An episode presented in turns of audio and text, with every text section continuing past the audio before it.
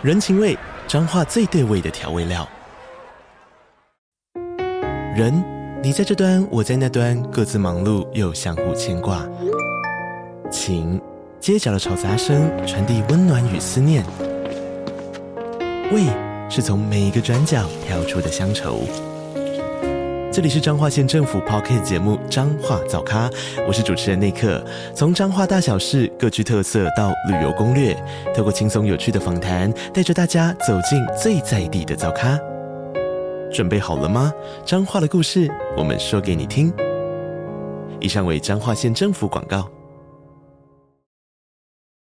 欢迎收听 Precon Section，大家好，我是博伟。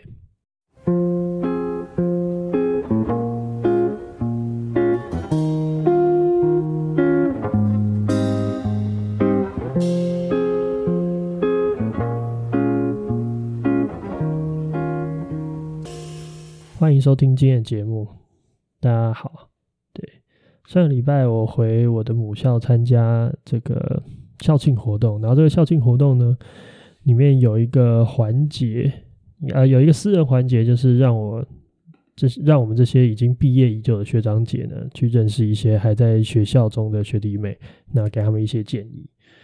然后我猜应该是呃多多少少学弟妹知道我平常在干嘛，甚至我知道有一些学弟妹是我们这个节目的听众，所以大家都带着不呃或大或小的人生的困惑来跟我聊天。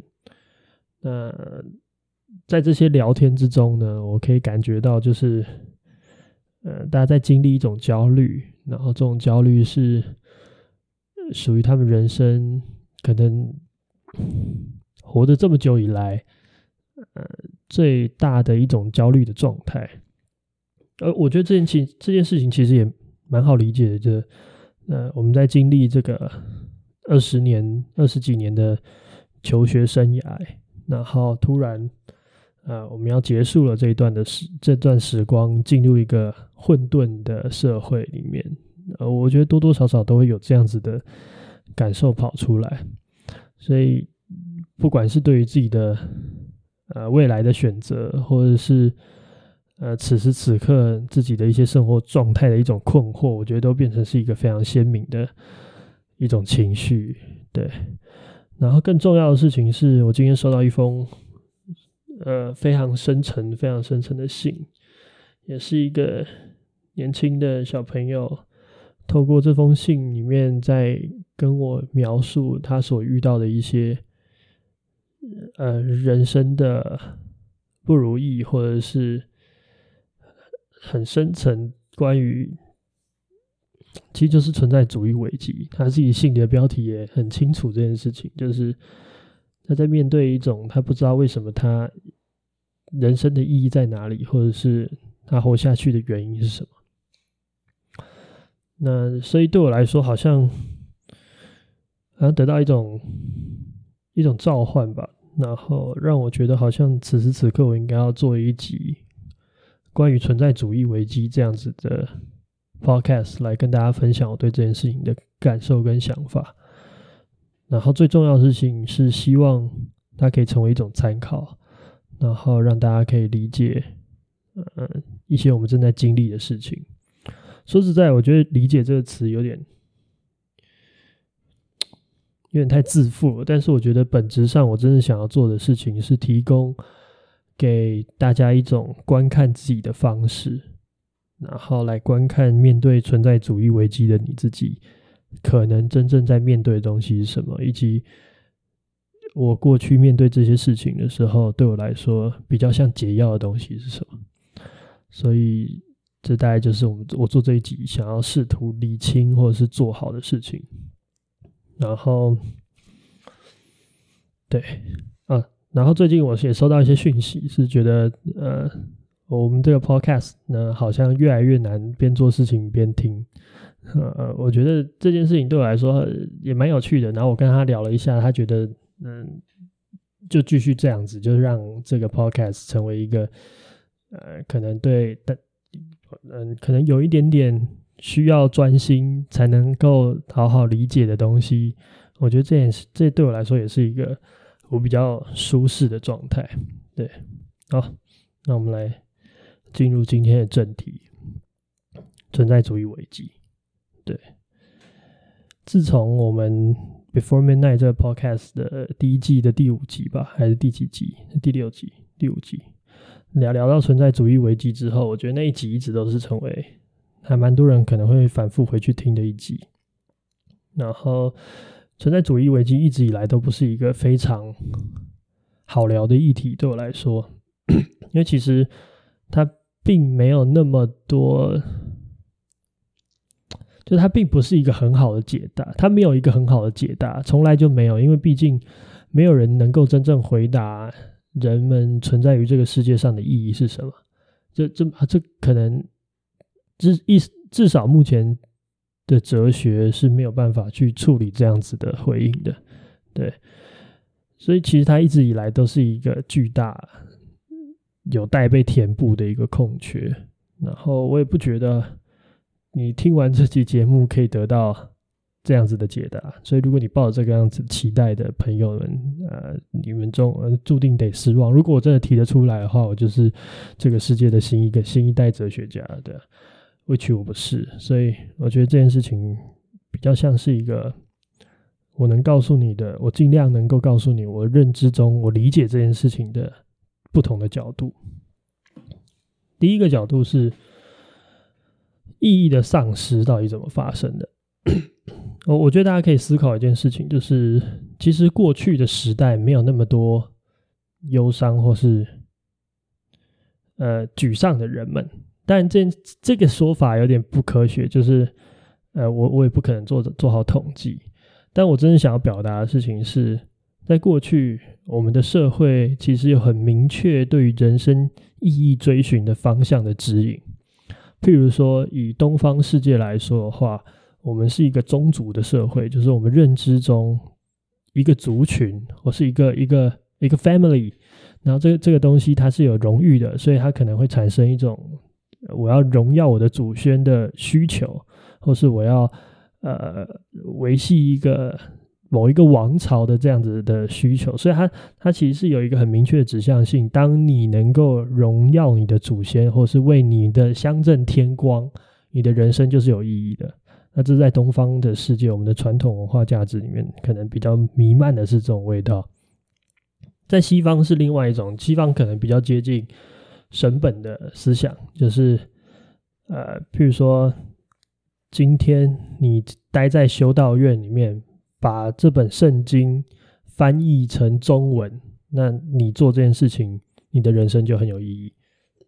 所以是一个荣耀神啊，我觉得“荣耀”这个字是，是就是这个意义的一个很很大线很大的线索。就提到这个两个字，你就知道哦，他想要讲的东西跟跟意义有关，就是。我们荣耀神，荣耀宗族，荣耀什么？在过去的社会是有个很明确的指向，你只要做好这些事情，你的人生或是你的生存状况就是一个值得的状态，就是一个有意义的状态。但是这件事情什么时候开始丧失呢？就是 当启蒙运动之后，呃，人类的世界开始步入一种相对理性，然后接下来就是。科学革命、宗教革命这样子的事情一旦发生之后，你会发现，好像过去我们对这些传统人的意义的人生意义的这种规章，我们丧失了信任度，我们不再信任它。但但是这样子的信任度的丧失，就会变成是另外一种状态，就是我们其实是暂时找不到更好的东西来去。替代这样的信任度的，就是来替代这样子的生命指标的。所以，其实我觉得这是最大的。为什么这三四百年来，人类社会出现很多忧伤的灵魂？我觉得某定程度上跟这件事情有关系。呃，我们不再信仰一种很简单的方式来证明人的生活是有意义的，所以我们变得必须要从我们生活周遭自己寻找。所以它就成为了一种空缺，所以我们在丧失意义的同时，到底我们换到了什么？这就是我们接下来要问的问题。那我觉得这个问题其实对我来说就是一个答案，就是我们换到了自由。呃，什么意思呢？就是当我们从过去的时代当我们认为人活着的意义就是荣耀神，或是荣耀他的祖先，这两种方式，我们不再信仰他的时候，他他他去魅了之后，我们真正得到的东西，其实是我们开始可以不用只做修道士，我们不用只老想着怎么样荣耀我们的祖先，就是我们得到了一种人生而为人的选择的自由。我可以今天不待在修道院里面，我依然有可能是有一个有意义的人生。虽然我可能现在讲不清楚，但是成为一个修士不是一个有意义人生的唯一标准。我们得到一种解放，我们可以去做其他的事情。比如说那个时候，呃，新教革命最有名的一个点，就不好意思搞得很像历史课。新教革命最有名的一个点，就是它在于让。赚钱这件事情变成是一件好事，是一件荣耀神的事情。所以，在某定程度上，它还是跟宗教挂钩，但是它把有意义这件事情的解释变得更宽广了，不再只是成为修士，不再只是成为神的仆人，而是你去赚钱或是做贸易这件事情本质。清教徒的那个观念里面，它一样是一件人生有意义的一种象征。所以它其实拓宽了一些我们的选择，所以我们用丧失这样子神本的神本的意义，或是呃宗族本位的意义的指标的这种系统，我们换到的东西，其实是一种更大更大的自由。然后我觉得这件事情其实是你要明白，当你在面对存在主义危机的时候，你真正。你丧失的东西是你对你此时此刻活着这件事情觉得有意义的一种状态，就是你认定你的活着是有意义，或是你认定你这个活着是有好的原因的状态。但同样的，在此时此刻，你得到你可以做任何事情的自由，或者是你可以拥有所有。你能够想象得到的东西，都可以成为你可能可以追寻的目标。所以我，我一直有一个感觉，就是巨大的意义的丧失，就是当你在人生中感受到一种空缺的时候，当下你可能很难找到另外一个意义来去做填补。但是，我觉得巨大意义的丧失需要用巨大的自由来做填补。我我不知道大家会不会有这种感觉，有时候。你会想要出去流浪，或者是想要去做一次，呃，说的俗一点，就是说走就走的旅行。但我觉得每一次有这样子的念头，某定程度上，就是你可以感觉到你没有很确定，你此时此刻在做的这件事情，它是有足够有意义到你必须要一直做下去的事。所以它就是一次很短暂，像断，你知道，像断线一样，就是突然。跳电一样的存在主义危机，然后这种跳电就是让人想要做一场 说走就走的旅行。我觉得这两件事情是有关系的，所以，嗯，有时候我其实至今为止都还是一样会有这种感受。有时候我还是很希望，突然我可以去做，比如说我想要一直很想要去冰岛旅行，那当然因为疫情的关系一直去不了，但就是。我觉得这这样子的渴望，某定程度上就是我没有那么很肯，我没有办法永远无时无刻的保持我认为我自己此时此刻正在做的事情是有意义的，对。然后我需要那个自由来去做交换，所以，所以我觉得第一层的理解是这样，就是当我们在经历存在主义危机的时候。换句话说，我们消失了一个让我们认为我们活着有意义的一个信念的时候，事实上，这个时候你消你消失的这个信念，就像过去的宗教的呃呃那个神本理神本的生命意义的消失一样，你不再只有一种选择让你的生命有意义，所以你这时候其实真正得到的东西是一个自由的体现，你有更多选择的空间。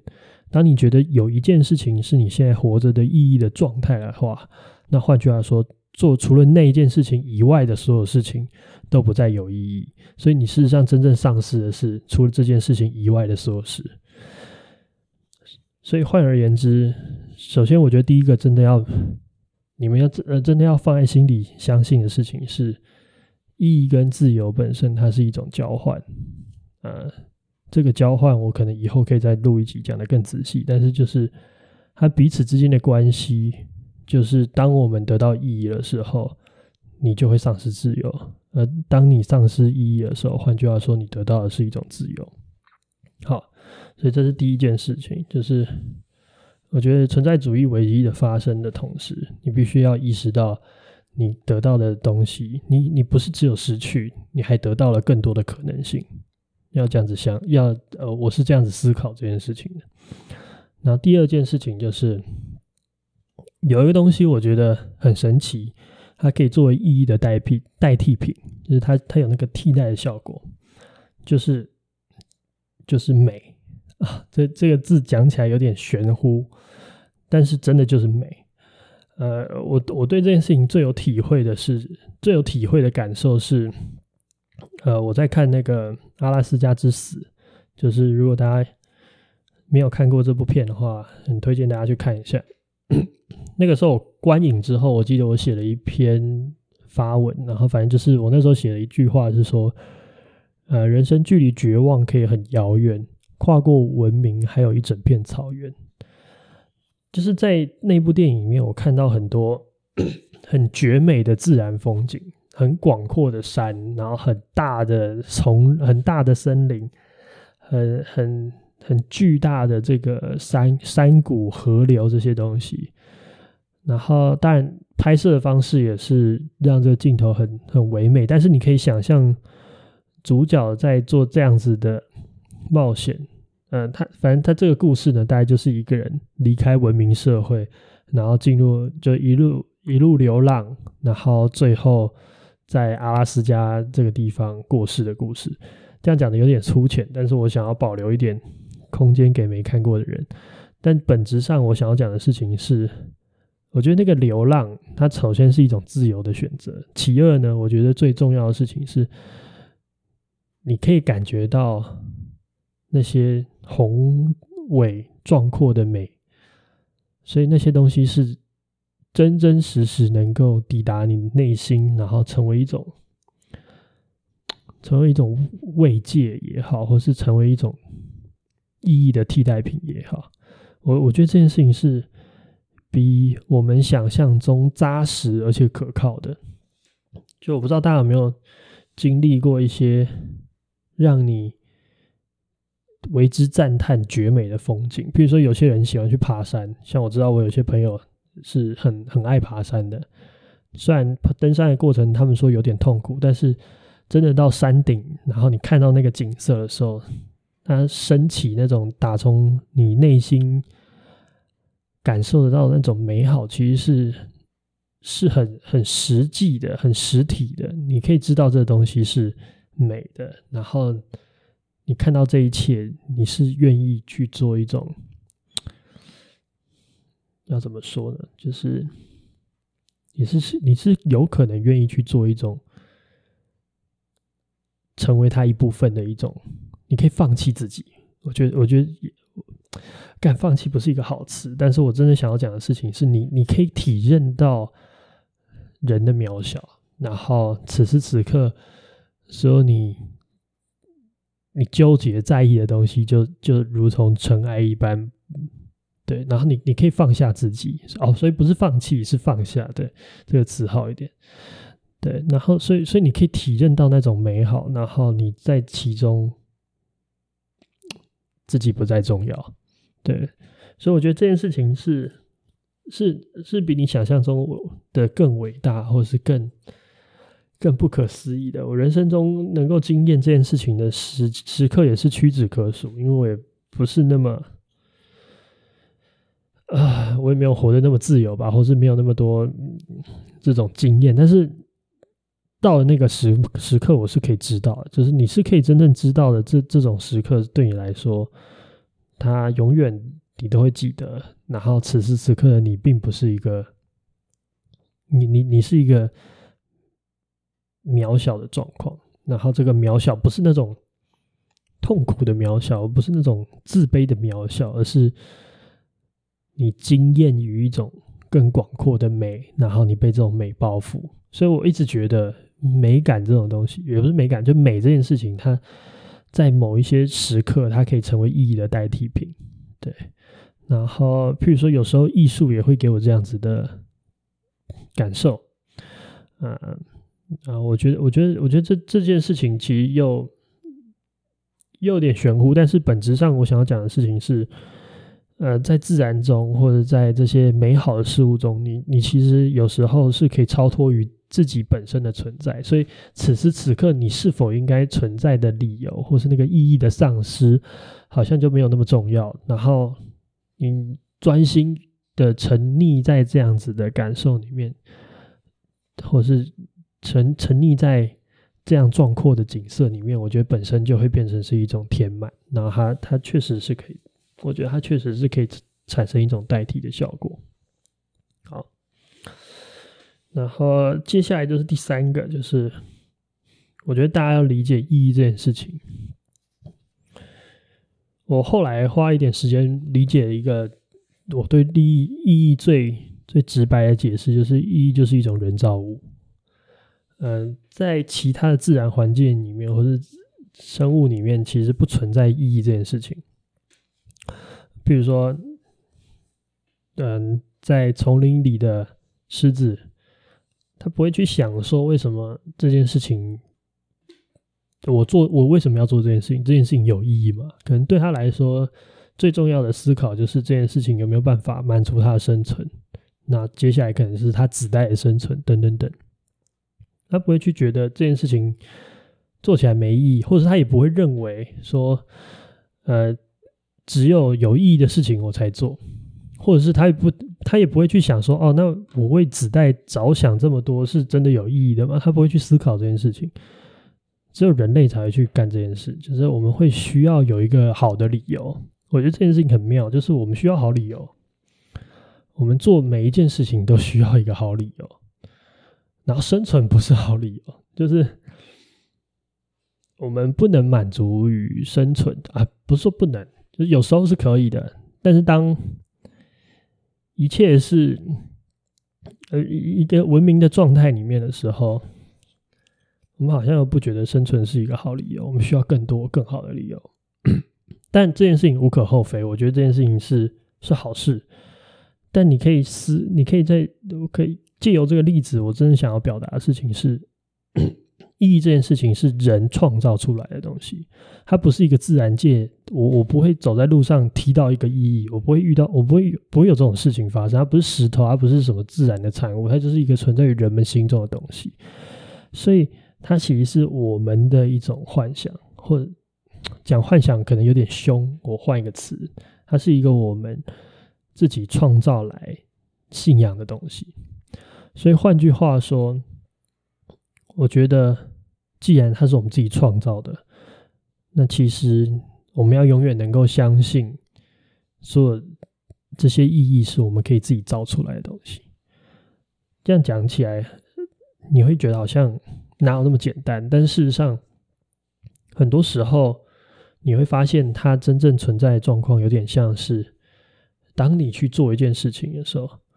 做的越来越久，你突然觉得这件事情有意义。我不知道大家有没有听过这些故事，或者是有没有感受过我我刚才说的这句话。譬如说，呃，有时候你一开始做这件事情的时候，你不知道为什么，可你就是做了，然后越做越久，你会发现，哎，好像这件事情也确实帮助到一些人，哎，或者是这件事情好像也确实能够成就一些什么，然后渐渐的，你觉在这种找到他做的意义。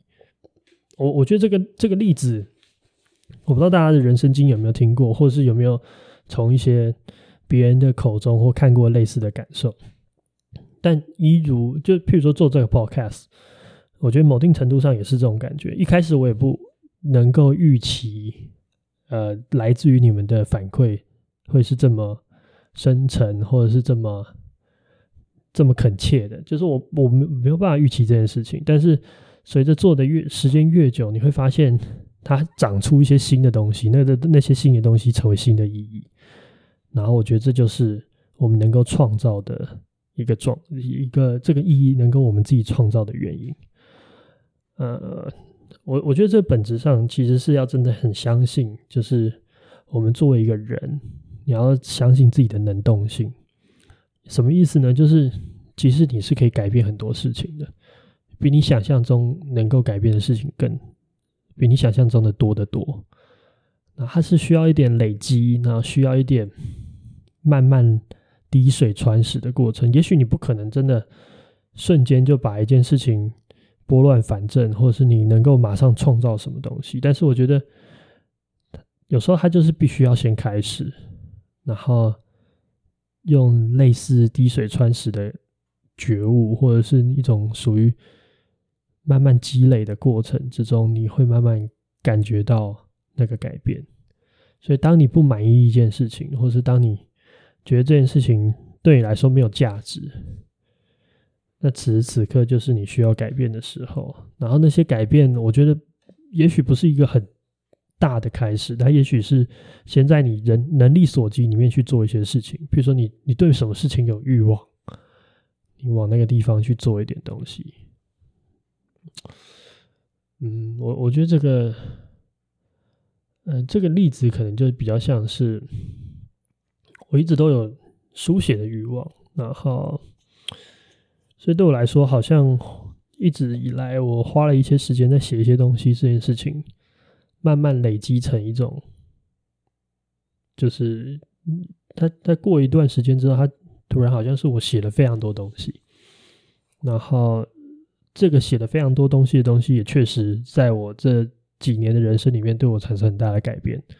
我透过书写，我可能梳理出更多我平常没有办法想清楚的事情。或是因为我每周就是要写一篇发文的关系，所以我就被迫每周都要生出一点感受来写。久而久之，它对我产生了一些真正很深刻的影响。它让我真正能够去做一些我觉得有意义的事情。所以，我真想讲的事情比较像是：既然意义这件事情是人为创造的，所以你要相信。你是有可能无中生有，你是有可能透过你的行为本身，最后在这个行为里面发现这个意义的种子。对，我我觉得很有趣，就是沙特说那个存在先于本质，他其实真正想要表达的意思比较像是我们就是先有存在了，然后我们在于在作为之后，最后我们才发现我们是什么，所以。也许意义不是存在于一个混沌之初就产生的东西，它可能存在于我们的生活之中。然后你要在生活里面自行解读出意义来，生活的解药就在生活里。我觉得真正的感受有时候是这样子，对，所以这是一个点。然后下一个我想要讲的事情就是。我觉得存在主义危机真的是 人类，就是一个很巨大、很巨大的一种精神上的一种一种。我不想要说它是危机，因为其实。我后来对这件事情的体悟没有那么多危机，但是我知道那个状态是糟糕的，我知道那个状态是沮丧的，或者是提不起精神的，这些我都可以理解。但我想要讲的事情是，它是必然的，甚至它是当你在经历这件事情的时候，你可以感受到另外一种状态，然后那种状态其实在随着。你离开之后，甚至此时此刻的我，都还会有一点点怀念那个状态。怀念的原因，就是因为我知道那种困惑，其实给我很大的一种动能吧，或是给我很大很大的一种追寻的动力。然后，他所带给我的那个。Empower 的状态其实是那个时刻，那个时刻独有的一种梦幻。我不想，我知道，如果任何人在经历这件事情的时候，你一定是想要赶快转身逃离这样子的情绪里面。但是我觉得，首先第一件事情应该是说，你所经历的这个状态不是糟糕的，就是你不要觉得处于这个时刻的自己是一件很糟糕的事情。我觉得，我觉得此时此刻的你正在思考一些非常非常。深刻，然后对你人生非常有影响的一些议题，这不是一个随随便便就能到达的领域。当然，我知道进入这个领域它是痛苦的，就是我完全可以理解。但是，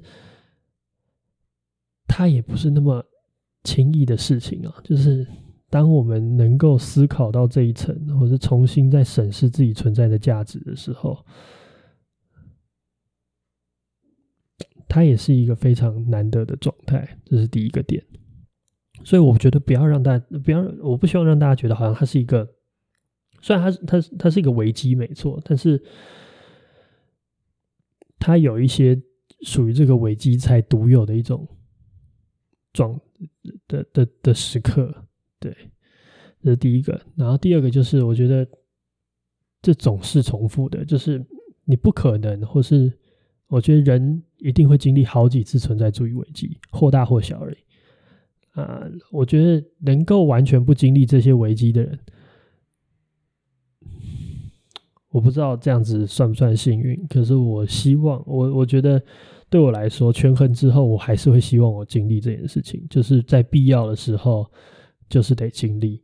然后这些经历，在我强烈的质质疑我自己存在的价值的同时。我觉得他最后升华出来的东西会很难得，或是会很很值得珍视，很值得珍藏。然后这是第一个，所以第二点就是这这个点里面的第二个点就是 一之二的点就是你会再经历这一切，就是这这是一个生而为人，我觉得某定程度上的必然。但这跟你的思考环境，还有你的思想的活跃性，或者或者深刻的程度有关系。但是我觉得它是一种必然。然后最后就是，我觉得一切都会过去，就是此时此刻的那个状态不是永久的。所有任何在你身上的评断，或是我觉得甚至赞美也好，就是所有是对你对自己的标签，或是你想象中的自己，或是别人想象中的你。它都像是一个机器品一样，它随时都要到期，它们不会永远的跟着你，永远的跟着我们。然后所有的时候，你要知道一切都会过去，就是存在主义危机的那个状态，有一天会离开你。对，它就像，它就像是一个，啊，我也不知道，就是。我不知道这样比喻是不是一个贴切的比喻，但我我我我觉得它好像有点像是一种，嗯，有一点像是一种月经的形式。就是我那天跟一个学妹聊天，聊到这个女人的这个月经，然后她说这是一种生理生理周期。呃，因因为我对这件事情不不熟悉，我就不多琢磨。但是我觉得。本质上，它好像就是一个，可能是一个更长以年为单位的一种生理周期。我们在经历一些事情之后，我们就要质疑一下自己，然后确定我们此时此刻存在的意义是什么。有时候我们会找不到，那这个时候你要知道，找不到的时候，你拥有的是更多的选择。你有所有因为找不到而开放出来，就好像好几扇门在你面前打开。你有其他选择的可能，或者是这个时候，你可以去拥抱一些属于美的感受，然后让它充满你，让你可以感觉到你属于一个更大的美好之中。然后此时此刻，你会关注在一个更大的、更美的事物上面，然后忘却自我。那最后，我觉得永远都要相信，意义这件事情是自己创造的。就是，既然它本来就不是一个自然界的产物，换句话说，它就是人们告诉自己的事情。那只要是人们能够告诉自己的事情，此时此刻身为人的你，也有可能告诉你自己这件事情。而很多时候，生活的本质里面，就在你经历生活的过程之中，你才会找到意义。所以有时候就是真的，就是闷着头去做一件你觉得也许是对的事情，你不需要非常肯定，但是也许是对的事情，最后在里面你会找到属于它的解药。然后你要相信，这一切你不会是孤单的。然后也不要觉得此时此刻你这个状拥有这个状态的你是糟糕的，我觉得它并不糟糕。就像，好，就像刚刚那个月经的比喻，我是看我一个直男在那边讲月经的比喻，好怪。我不是很清楚到底发生什么事情，但是据我的了解呢，就是月经的存在是很有生物上的一种需要的。然后这些需要，它有定有时候它可以排出一些对你不好的东西，虽然那个过程是痛苦的。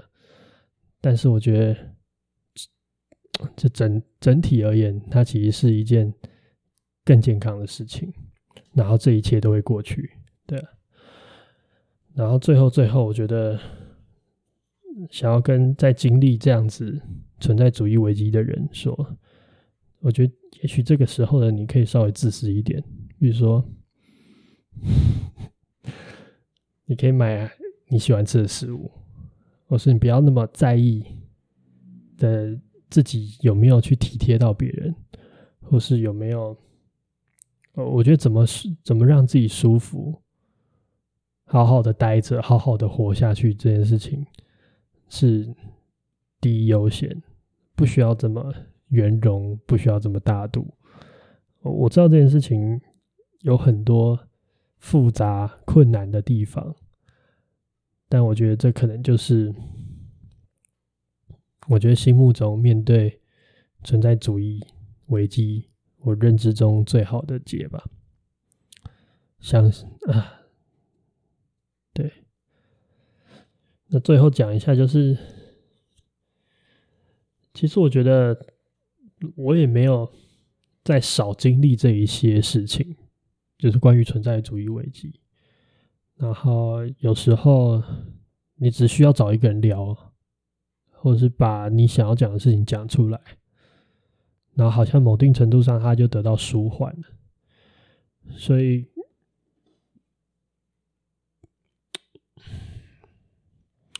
你知道我又不想要把大家的痛苦想得太轻易，因为我知道这件事情不是一件容易的事。但我只想要告诉大家的事情是，嗯。啊，好难，就是一切都会过去，然后希望大家都好。对，那以上大概就是这一集的内容。一语之见，辩而不全。大家晚安。You've been chasing after dreams. Thinking that reach And you think things like this happen to everyone But I don't think they do.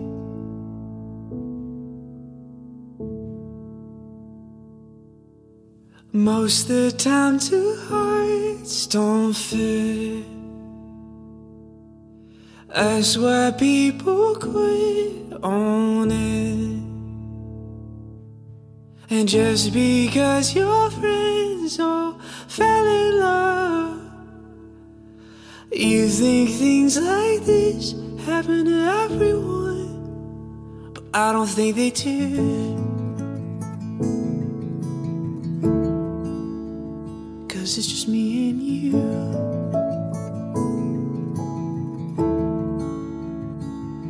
And don't question me or my love. I swear that I'll be faithful for, faithful for forever. And don't worry what the world may say. I swear that we can make it. I swear that we can make it.